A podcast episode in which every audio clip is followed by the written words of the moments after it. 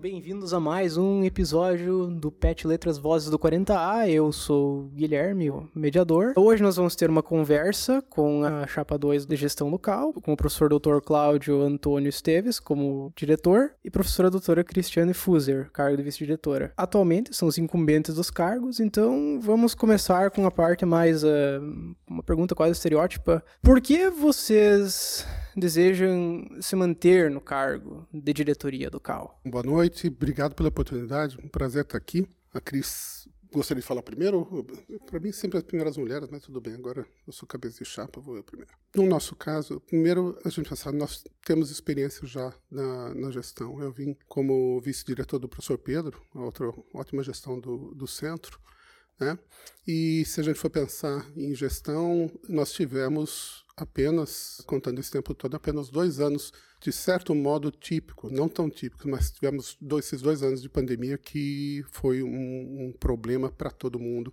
Não preciso aqui relatar detalhes, mas com certeza. E nós ainda não voltamos à normalidade por diversas situações. Né? A gente pode depois discutir especificamente, se vocês quiserem, as perguntas sobre a questão do orçamento, a questão da valorização do ensino, a questão né, específica da, da universidade. Mas com certeza a gente precisa de tempo para implantar coisas que a gente ainda está, ainda estão sendo uh, discutidas. Uma delas é a questão administrativa da universidade, a outra delas é a questão do ensino que precisa modificar depois desses quatro anos que tivemos, dois anos de pandemia, a gente tem evasão para resolver. Né, e a gente vai ter que resolver por diversos lados a permanência para assegurar né, dos alunos. A evasão a gente que ter resolver de alguma maneira, também pensando novamente os cursos, como em alguns outros, uh, uh, os outros centros já estão acontecendo. Então, o que, que a gente precisa? A gente realmente precisa de tempo. E a gente precisa, uh, a gente tem a experiência para poder fazer isso.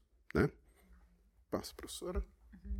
Boa noite a todos, né? Agradeço ao, ao PET Letras pelo espaço, né? Pela oportunidade. Bem, a minha experiência em gestão é, menor do que o do professor Cláudio, mas estive como coordenadora da pós-graduação em letras durante dois anos e, na sequência, né, fui convidada a fazer essa parceria com o professor Cláudio na vice-direção. É um desafio que nos possibilita não só um grande aprendizado, mas uma abertura de horizontes e um conhecimento maior da instituição que eu acho que é algo que, que todos os docentes né, deveriam, em algum momento da sua carreira, experienciar, para compreender melhor os processos institucionais e como contribuir e intervir né, no andamento desses processos.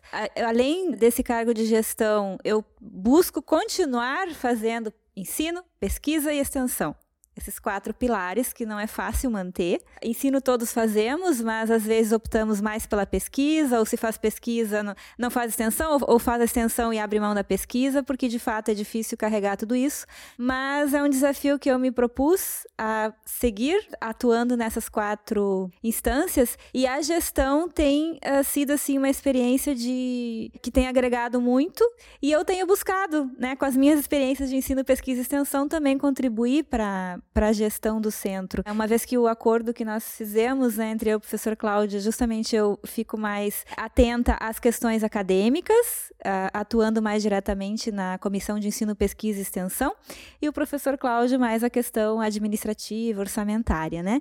É uma parceria que uh, acredito que esteja dando certo e, por isso, a vontade de continuar contribuindo para o centro e buscar completar aquilo que não conseguimos né, em função uh, do período ali, das urgências que tivemos que enfrentar nesses dois anos é, de imprevisibilidades, né, dessa transição do ensino presencial para o ensino remoto e agora retornando para o ensino presencial e todas as instabilidades que enfrentamos. Né? Então, a, a vontade de, de buscar é, implementar o que ainda não foi possível nos dois anos que nos obrig obrigaram né, a resolver outros tipos, outras demandas, outros tipos de, de problemas. É, é nesse sentido, né, de buscar contribuir. Vocês mencionam aqui a volta, por exemplo, às aulas para espaço físico, então isso já me traz um gancho para uma pergunta que nós temos aqui. Como vocês planejam melhorar, então, a comunicação e a ocupação do espaço dos prédios do CAL? Porque existe uma, um problema, um certo problema de coesão, eu acho que todos nós pensamos, dentro do centro em si. Quais são os planos para melhoria, nesse caso, de coesão e ocupação do espaço físico do CAL? Isso é uma pergunta, acho que um pouco mais próximo a mim, que tem que, às vezes, gerenciar algumas coisas, mas pedi para o professor Cristiano também falar.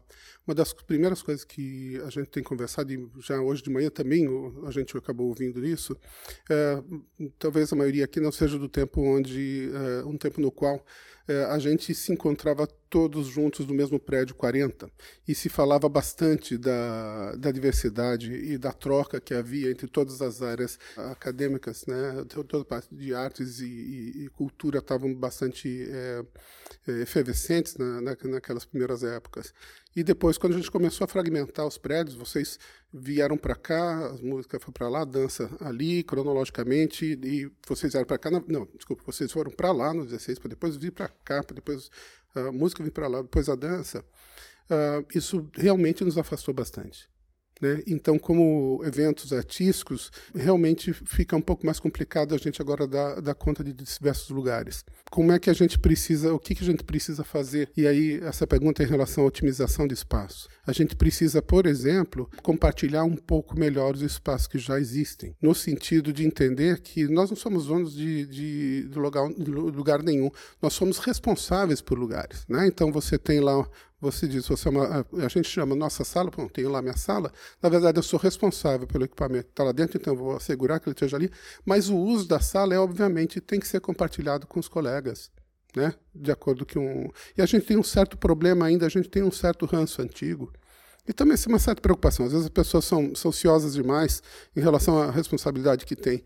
Mas a gente precisa ter um pouco mais de compartilhamento aqui, especificamente é, é, nas salas. A gente tem especificidades. Né? Deixa eu falar isso.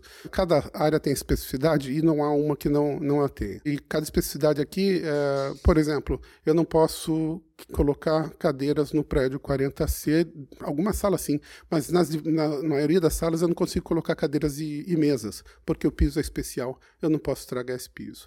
Então, por exemplo, mas a dança e as artes cênicas do teatro podem compartilhar o espaço porque o piso é o mesmo, por exemplo.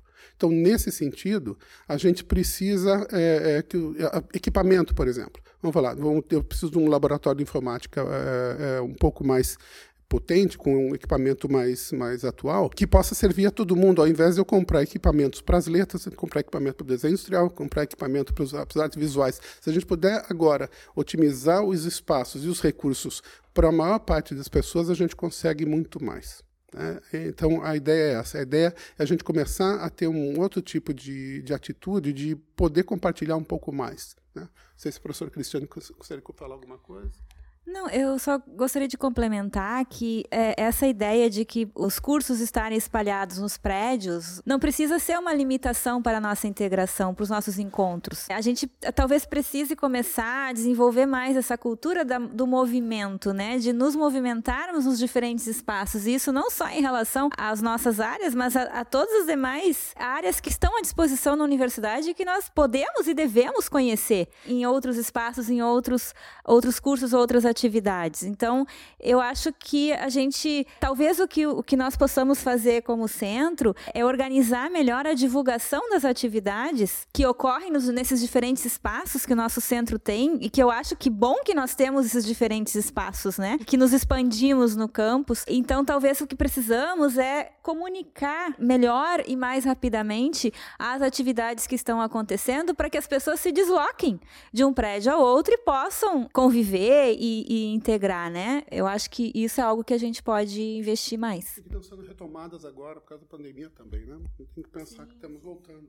Vocês mencionam a evasão como um problema, eu acredito que é uma coisa que todos nós uh, concordamos. As causas dessa evasão local, elas estão mapeadas? Existe algum plano para então fortalecer o vínculo entre os discentes e as, as formações que estão mais afetadas? Bom, a questão de evasão e permanência é uma é uma questão que vem já com preocupação desde a administração central. A gente tem discutido isso, tem conversado. O plano que foi pensado pela administração central vai ser construído por todos. Não é uma, uma situação que só nós, do Centro de Artes e Letras, está sofrendo. As universidades todas do Brasil têm acontecido isso por causa da situação socioeconômica do país país, né, que realmente a gente está vendo que está tá bastante complicado. Deixando um pouco de lado esse plano geral que a universidade vai ter que fazer e que a gente ainda não tem o número exato de, uh, de evasão, esse número ainda não foi atualizado por uma questão administrativa, porque uh, os números estão sendo recolhidos agora, porque para se considerar evadido existe um período, desculpa, eu não me lembro mais qual é o, o, a data, isso foi falado já numa reunião, mas existe um período depois desse período, né, que ainda foi estendido porque, obviamente, a, a, situação exige. Depois desse período, aí a gente vai ter uma, uma, uma ideia real de qual é, qual é essa, esse percentagem. Estão falando em 10%. Se for 10%, eu, eu, eu, vou achar tranquilo, porque a, a, situação, como a gente vê no país, não é bem essa. Só para ter um exemplo uh, para vocês, gente, uma colega falando uh, do curso de, de Química, que é um curso de pós-graduação nota 7, que tem geralmente 25 alunos com bolsa, agora com 5. Ela entrou na sala de aula e, e levou um susto. Então, é, não, é, não somos só nós, não é só aqui. Mas o que, que a gente pode fazer, pegando aí o gancho do que internamente? Veja, a gente vai ter que repensar um pouquinho os cursos. A gente talvez precise de uma isso já vem também uma conversa de cima, ter que dar uma olhada no mercado, como é que a gente pode ter cursos mais atraentes para os estudantes aqui dentro. A gente sabe que já tem professores do NDS estão em cima disso. Né? A gente tem exemplos de outros centros de ensino que já estão é, elaborando é, planos desse tipo, mas não há, uh, se a gente não tiver um cursos atraentes, a gente não chama aluno. E a gente não fa nos faz permanecer. Assim, a outra coisa é justamente a, o auxílio é, econômico, a gente, financeiro, específico. A gente precisa garantir bolsa. E aí digo para vocês, ontem a professora Cristiane veio me falar que eh, as bolsas dos eh, os bolsistas que estão trabalhando com uh, os projetos do Geoparque uh, vão ter suas bolsas cortadas em dezembro. O que, que nós falamos? Falei, não, Cris, me dá a lista de quem, se tem mais alguém e vamos complementar com o centro. É o que a gente pode fazer. A gente não esperava gasto com isso, mas vamos procurar. Se eu não tiver uh, o dinheiro no carro, eu vou pedir para a reitoria, mas ficar sem bolsa, apesar do que estava no edital, estava dizendo que podia cortar, mas o pessoal está trabalhando. O que, que a gente pode fazer em relação aos alunos? Vamos, vamos, vamos colocar recurso. Né? Vamos fazer o que pode. Os alunos também, a gente sempre fala e às vezes essa informação não chega. Se você precisa de ajuda para viagem, você precisa de ajuda para apresentação de trabalho, venha nos pedir. Se a gente não tiver dinheiro lá, principalmente estudantes, se você, a gente tiver dinheiro lá, a gente vai pedir na reitoria, eu vou lá passar o chapéu. Dizer, olha, nós temos tantos estudantes pedindo tal coisa, nós não temos esse dinheiro. Se tivermos, com certeza, a gente vai, vai alocar.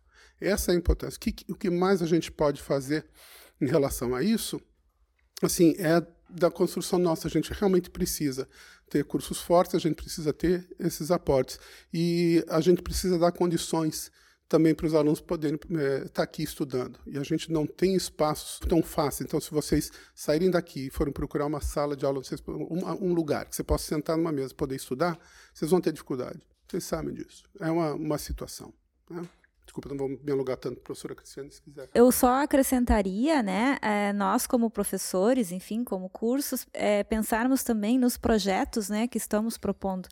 Projetos que, cujos objetivos e metodologias é, busquem cada vez mais, né, uma maior aproximação com a realidade profissional com o que a sociedade, o mercado de trabalho estão nos demandando, tanto na, em, em termos da pesquisa para fomentar é, não só a formação intelectual né, dos nossos estudantes, mas também as ações práticas, alimentar é, ou retroalimentar a extensão, é, algo que eu vejo assim que, que a gente pode né, é, e precisa fortalecer é esse, esse, essa parceria ensino, pesquisa e extensão, que vai uh, preparar mais ainda, né, melhor ainda os alunos, para que eles se sintam também mais seguros para o exercício profissional. E eu acho que isso é algo que a, aos poucos, né, um, a gente vai poder ir construindo uh, na medida em que a gente vai uh, observando mais as demandas e o que a sociedade, a comunidade está também solicitando, né? E a gente observar mais para essa realidade e, e poder, então, uh, direcionar os projetos, as práticas. Agora tem a questão dos 10% né, da extensão como parte do currículo. Isso, isso eu vejo como algo muito bom. A questão é como que nós vamos é, implementar e executar isso de maneira efetiva é algo que também, né, conjuntamente nos cursos precisamos discutir e, e trabalhar, mas eu acredito que uh, esse conjunto de ações uh, vá, possa contribuir para que os nossos estudantes se sintam cada vez mais motivados e, e, se, e preparados, né, para as próximas etapas. Temos aqui uma pergunta que nos foi, nos foi feita, levando em conta uma situação muito uh, complicada que aconteceu no semestre passado até. Eh, quais são as ações que serão tomadas para, para o combate ao preconceito e assédio contra grupos minoritários dentro do CAL? Ótimo. É uma das coisas que a gente precisa realmente é, esclarecer. Uh, a gente está falando espe especificamente do, do episódio de racismo, que não, que não, é a única coisa que a gente está tá tendo que, que né, abordar. Uh, você está falando, o que a gente fez foi logo em seguida, e com a ajuda da administração central, instaurar a comissão para fazer a, o levantamento de todos os dados referentes a, a, a, essa situação, aos fatos, coisa e tal. Então, nós temos uma comissão que está uh, ah, instaurada. Nós temos uma, uma situação que ainda está pendente na universidade, infelizmente ainda está pendente, mas é parte do processo. Nós sabemos que qualquer situação que envolva é, qualquer, qualquer pessoa da comunidade, seja servidor, seja discente, ela precisa dos dois lados, né? ela precisa da, da, da, da defesa de, de, de, qualquer uma das partes. Então, como é que está a situação agora? Esse processo está parado, esperando o próximo passo, que seria ver qual vão ser as próximas manifestações. A gente precisa, não gostaria de dar mais, mais detalhes sobre isso, mas uh, a gente ainda está em cima disso, ainda está funcionando. O que, que a gente precisa? A gente precisa dessa, da manifestação é, que aconteceu é, contra esse tipo de, é, de ato, com certeza, mas o que a gente também, o que agora a gente está um pouco criticando, é um pouco o excesso disso. Então, a gente não está aqui no Centro de Artes defendendo nenhum racista, a gente também, mas também a gente não defende nenhum homicida. Então, a gente ter cartazes dizendo mate, queime, cortem a cabeça, enforquem, eu acho que não é adequado. Então a gente, a gente entende que no momento do, da raiva e da expressão isso acaba saindo, mas a gente precisa também aprender que a gente tem, tem os limites legais para trabalhar. Uma das outras coisas que a gente está discutindo e que talvez seja importante a gente implementar, que é uma das discussões que eu já estou tendo com alguns professores, é, por exemplo, a situação de algumas pessoas que, veja, nós temos cursos de artes que muitas vezes a corporalidade, então o, o toque e, e o, o, estar perto e, e o envolvimento físico é muito grande. A gente tem dança, artes cênicas, por exemplo. Obviamente, é como um curso de medicina. Uh, é, eu, às vezes me pergunto para alguns colegas como é que funciona. Um, você sai da, da tua cidade interior, você vai fazer medicina e você começa agora a ver é, pessoas nuas, o que não é em, em sociedade comum. Estou dando um exemplo simples e, e, e, banal. Como é que o estudante aprende a entender essa situação como normal e vai aprendendo profissionalmente a sua, a sua colocação? A gente tem é, é, nesse, nesse trabalho artístico também uma certa corporalidade que, que vai ser é, importante, tem que ter essa, esse tipo de, de pensamento de que isso é uma questão profissional e não uma, uma brincadeira. Mas nós não temos, por exemplo, nada escrito sobre isso. Então não seria a hora da gente começar a colocar esse tipo de coisa. Então, por exemplo, quando acontece, e na verdade, de vocês às vezes acontece em situações de aula, uma situação, ah, eu não me senti bem, parece que o colega, o colega ou a colega se passou comigo. Quais são os caminhos que a gente pode fazer para a gente orientar esse tipo de conduta? Porque é uma conduta. No início, então, de repente, começar com uma conversa. Então, talvez a gente precise, no início, já uma conversa mais geral com todos os estudantes, explicar que agora é uma outra fase da vida. E a preparação profissional depende também da pessoa entender qual é a minha atitude daqui para frente, se eu quiser ser considerado um profissional, com um P maiúsculo. Né? Para isso, eu preciso ter certas atitudes. Como é que eu construo esse meu conhecimento e as minhas atitudes a partir disso? Como é que a gente aborda isso? Precisa ter conversa, precisa ter orientação, porque a gente tem que pensar: as pessoas entram na universidade de um mundo que é completamente diferente. Chega aqui com, uma, uh, com hábitos e, e, e, atitudes também completamente diferentes e com exigências profissionais a, a serem construídas. Então, é, é uma situação que a gente realmente tem estado em cima, a gente isso não está passando em branco nenhum tipo de situação complicada, está tá sendo deixada de lado. É uma das coisas um pouco mais difíceis você chegar e ter que analisar, ou até mesmo envolver colegas na avaliação desse tipo de coisa. É realmente é penoso muitas vezes, porque a gente quer é, trabalhar com ensino, a gente quer trabalhar com pesquisa e extensão, mas não tem como fugir. Com certeza não temos uh, fugido dessa obrigação com a ajuda de alguns colegas que têm feito o trabalho realmente bastante pesado de enfrentar e poder é, orientar o encaminhamento dessas demandas. O que a gente pode, assim, ah, né, além de toda essa, essa questão, é buscar uh, divulgar e, e, trazer mais a ciência né, do, das pessoas, é, dos estudantes, técnicos, docentes, né, nesse caso aconteceu com, como é estudante, que existem as normativas, que existe um código de ética disciplina, né, inclusive voltado para estudantes,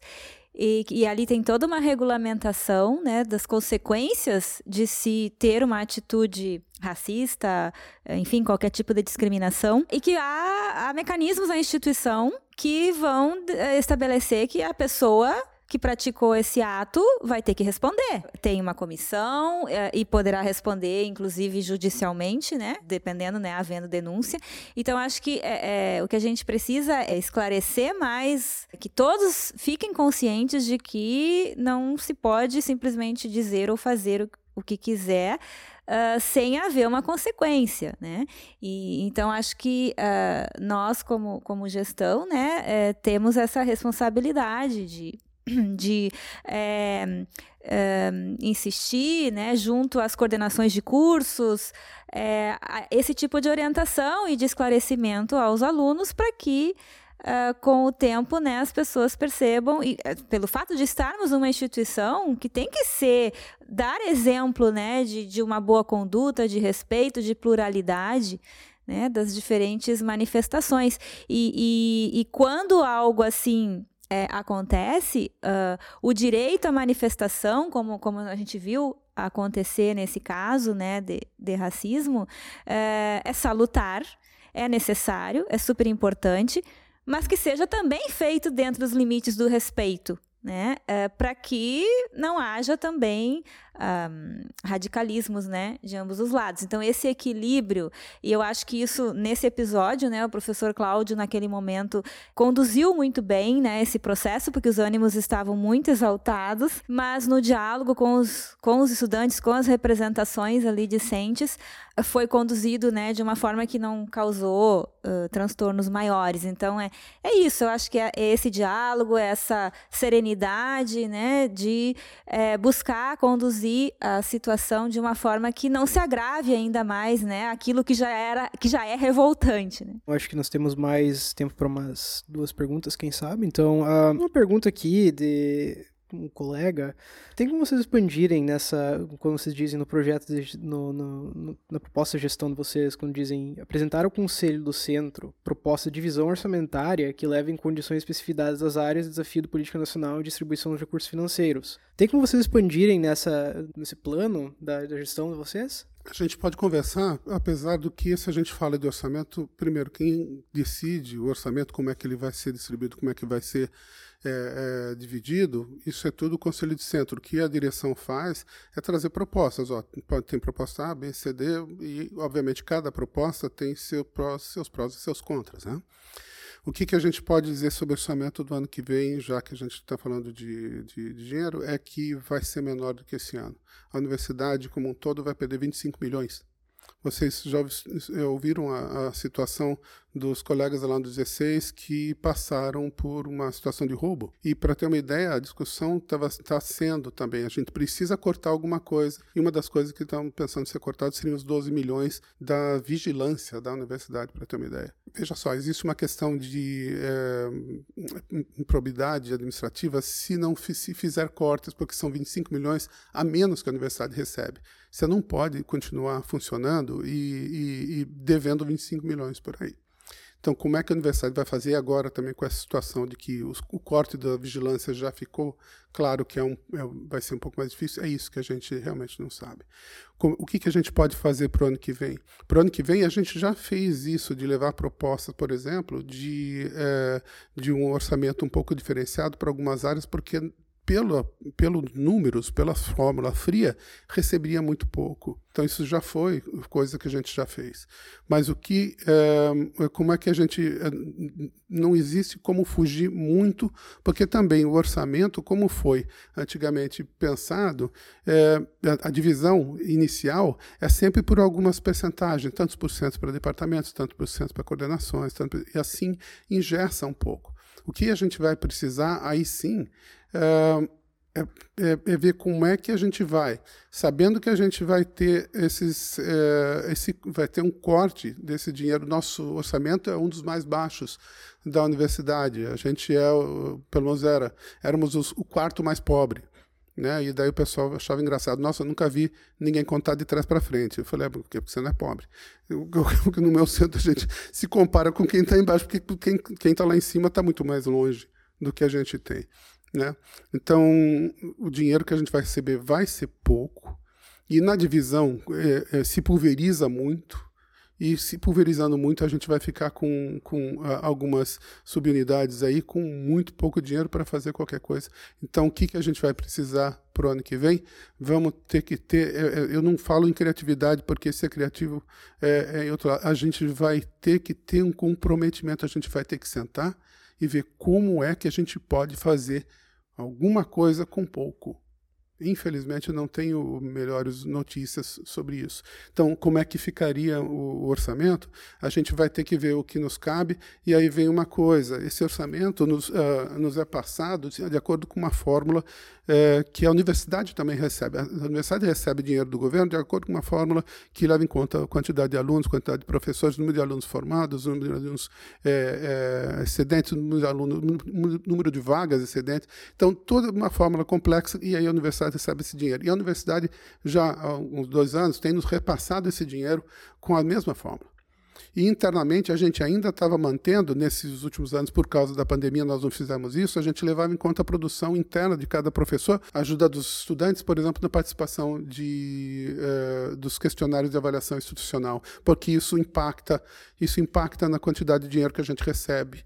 Se você vai lá e, e, responde o questionário, vem que seja um pouco, mas vem um pouco para a gente. A gente deixa de receber. Veja, a gente, é, é, a gente teve, acho que de estudantil, na última, se eu me lembro do, do, dos números, tive sorte de, de, ver esses números hoje, acho que 52% de participação do, dos estudantes. Cadê os outros 48%, pelo amor de Deus? A gente precisava ter 100% para a gente poder daí reclamar, estamos fazendo o que a gente pode, mas a gente não está recebendo o suficiente, porque se a gente não se ajuda, quem, quem, quem vai nos ajudar? A ideia é essa. Se a gente não tem 100% de estudante preenchendo o formulário, a gente não pode chegar lá e falar: olha, estamos fazendo o que a gente pode, estamos nos ajudando a gente conseguir, estamos é, botando todo mundo para fazer o questionário e não estamos recebendo o suficiente, a gente precisa um pouco mais. É que sim, quem, é, por que, que você vai ajudar alguém que, que, que, não se ajuda? Então vem lá e me empurra o meu carro, que eu, que eu, que eu, eu preciso, estou sem gasolina, me empurra o carro até o pós gasolina. Mas você não vai empurrar também? Não, eu vou lá tomar um café, você empurra o carro até ele. Não, ah, então, a gente precisa se, se, ajudar, a gente precisa que, que tenha a participação, e aí participação estudantil é outra história, não vou entrar nisso, mas com certeza vocês impactam no, na quantidade de recursos que a gente recebe. Para finalizar, vocês uh, têm alguma mensagem para aqueles que vão votar no, no, no, dia 6 de outubro, principalmente sobre a importância da participação nessa votação? Olha, um, a gente está num momento também histórico, a gente tem agora duas chapas como há muito tempo não tínhamos, então vamos aproveitar nessa, desse oxigênio que é a participação democrática agora, a gente poder discutir ideias. Né? Nós estamos sempre abertos, e aí a gente às vezes pede que as representações estudantis venham conversar, porque se cada um dos estudantes vierem conversar, a gente não vai ter hora para mais de mil estudantes para conversar com cada um. Mas com certeza né, a gente pode ser interpelado. Parte da nossa função na administração é deixar a coisa mais tra transparente possível, a gente poder dar a conhecer o que a gente está fazendo, com, até mesmo com documentação. Mas a grande mensagem é, por favor, participem da, dessa votação vejam os planos, conversem, é, venham conversar com a gente. A gente está sofrendo uma certa, um certo problema para conseguir acesso a certos colegas e até a, acesso a estudantes. Não tem problema, pode ser. Tudo bem que é, é um pouco é, é, parte do jogo, mas deixa de ser um pouquinho democrático quando a gente não consegue é, acesso porque outras pessoas nos impedem. Então, não tem problema, vamos continuar trabalhando. E, mas também quero dizer que, independente do que acontecer é, dia 6, quaisquer uma das duas chapas, a gente está preparado para estar tá junto para uh, a próxima administração, seja, sejamos nós, sejam eles, para que a gente possa continuar trabalhando pelo Centro de Artes e Letras. A ideia é essa. A ideia é a gente realmente estar tá junto. Só que para estar tá junto, cada um tem que pegar né, a sua parte do seu, seu trabalho e fazê-lo o melhor possível.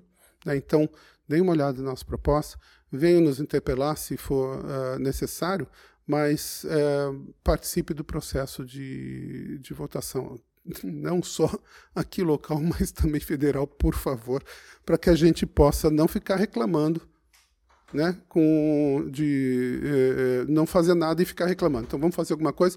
Aí sim, se tudo der certo, tudo deu certo. Se tudo não deu certo, a gente possa reclamar também por que não deu certo. Tá certo? Vamos ser eh, participantes, não vamos ser espectadores só, vamos ser coadjuvantes e, e, e, e protagonistas, na verdade. Vamos ser protagonistas desse processo e não, e não, e não apenas espectadores. Eu gostaria de parabenizar vocês, né, por é, estarem aqui protagonizando, né? A professora Thais, inclusive, me relatou que as perguntas, né, foram elaboradas pelos estudantes, né? Então, assim, parabéns por vocês estarem, né, protagonizando também esse momento que que é super importante para o centro, né? Nas, últimos, nas últimas gestões havia chapa única, então havia a apresentação de uma proposta, né? E aí se escolhia, aceita ou não aceita aquela proposta. E agora não, agora vocês têm mais de uma proposta para poder analisar e fazer esse exercício é, de compreensão, de análise, de comparação e, e, escolher o que vocês acham que está é, mais é, próximo né, às expectativas de vocês. Então, parabéns por vocês estarem envolvidos nesse processo. Agradecer né, a professora Thais e, e toda a equipe do PET Letras né, por essa iniciativa. É, eu fico assim muito feliz, muito orgulhosa de ver é, vocês participando desse processo.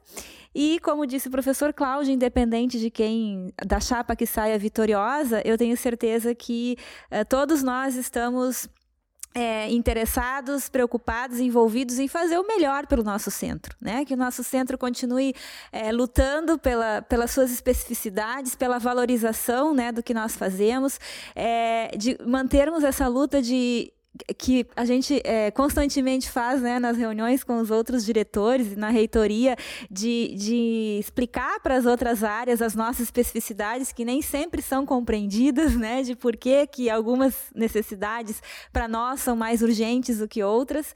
É, então, acho que uh, cada vez mais né, a gente mostrar a importância do, do nosso trabalho, da, da, das nossas áreas é, e e também assim compartilhar com vocês algo que às vezes a gente ouve que ah é, o nosso centro não é assim uh, tão visto ou tão valorizado na universidade. É, em algumas ocasiões sim mas em muitas outras ocasiões uh, o CAL é uma referência na extensão é, é uma referência na pesquisa na extensão mais ainda em função né, de, de, toda a relação que temos com a comunidade. É, muitas vezes, quando a universidade é, quer e precisa chamar a atenção da comunidade, é, chamar a atenção das escolas, né, por meio do Descubra, por exemplo, é, recorrem, recorrem ao CAL para que a gente faça né, esse trabalho é, de um, ponte né, com a sociedade. Eu acho que a gente precisa reconhecer isso, valorizar cada vez mais e, e nos engajar cada vez mais nessas atividades que vão também né, auxiliar a, a universidade e mostrar o valor do nosso trabalho. Então, por favor, né, votem, incentive os colegas de vocês também a participar desse processo e, se possível, vote em chapa 2. Agradecemos muito ao professor Cláudio, à professora Cristiane. Uh, acho que deixamos por aqui. Muito obrigado.